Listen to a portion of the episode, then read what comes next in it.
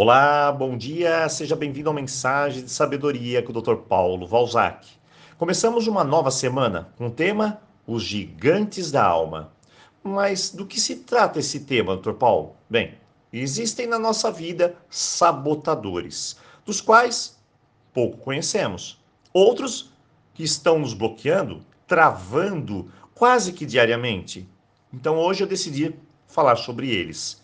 E como podemos afastar esses fantasmas? Então, vamos juntos.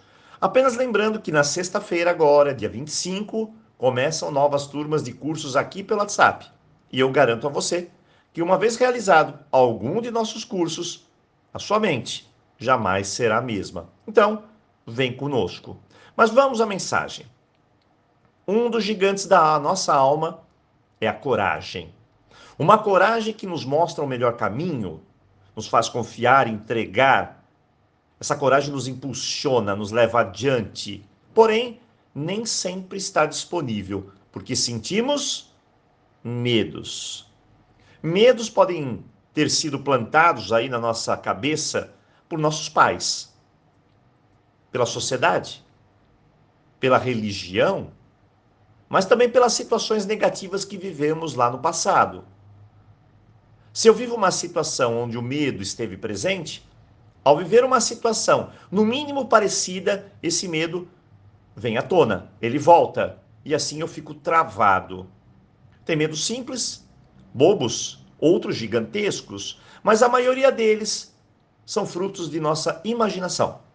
São os nossos fantasmas e precisamos lidar melhor com cada um deles. Do que você tem medo? Bem, Lúcia está numa relação prejudicial e ela não consegue soltar, finalizar, deixar ir. Você sabe por quê? Medo de ficar sozinha. Luiz tem medo de errar e toda vez ao fazer algo, ele pensa, pensa, pensa e trava e não vai para frente, não decide. Cláudia é muito tímida, além da conta, nunca consegue se expressar. Sabe por quê? Que ela tem medo de ser criticada. Júlia está há cinco anos sozinha. E ela não tem medo de ficar só, não. O que está incomodando ela, na verdade, é o medo de tentar algo e ser rejeitada novamente. Na maioria dos casos, as pessoas têm medo de se machucar. E o papel do medo, muitas vezes, é nos proteger. O medo é como uma blindagem, mas também uma gaiola, pois não nos permite crescer. Eu vou te contar a minha história favorita.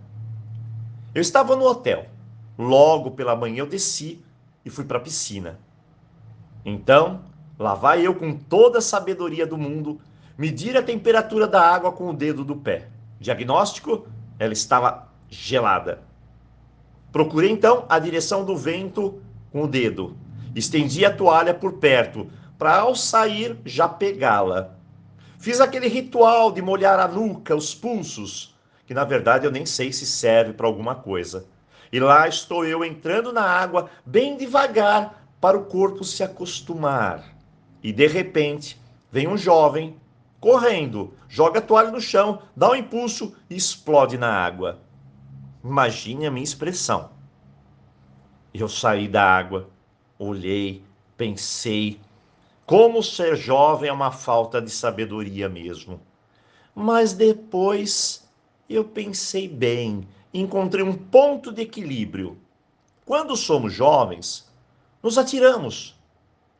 E isso muitas vezes não tem muita sabedoria, porque nos decepcionamos, frustramos, mas vivemos. Quando somos mais velhos, não nos jogamos mais.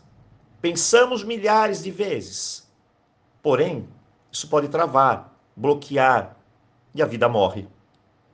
A verdade é que para todo medo que você tiver em sua vida, você precisa do equilíbrio e também de duas coisas: olhar de frente para ele e buscar estar preparado para vencê-lo, enfrentando-o um passo de cada vez. Guarde essa dica.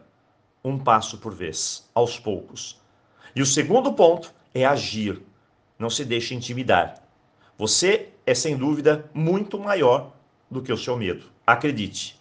No final, o medo não é o um monstro, não. Ele não passa de uma sombra. E onde tiver luz, acredite, ele desaparece. Então, acesse sua coragem e vamos juntos aos nossos desafios dessa semana, sem qualquer tipo de medo, mas com coragem.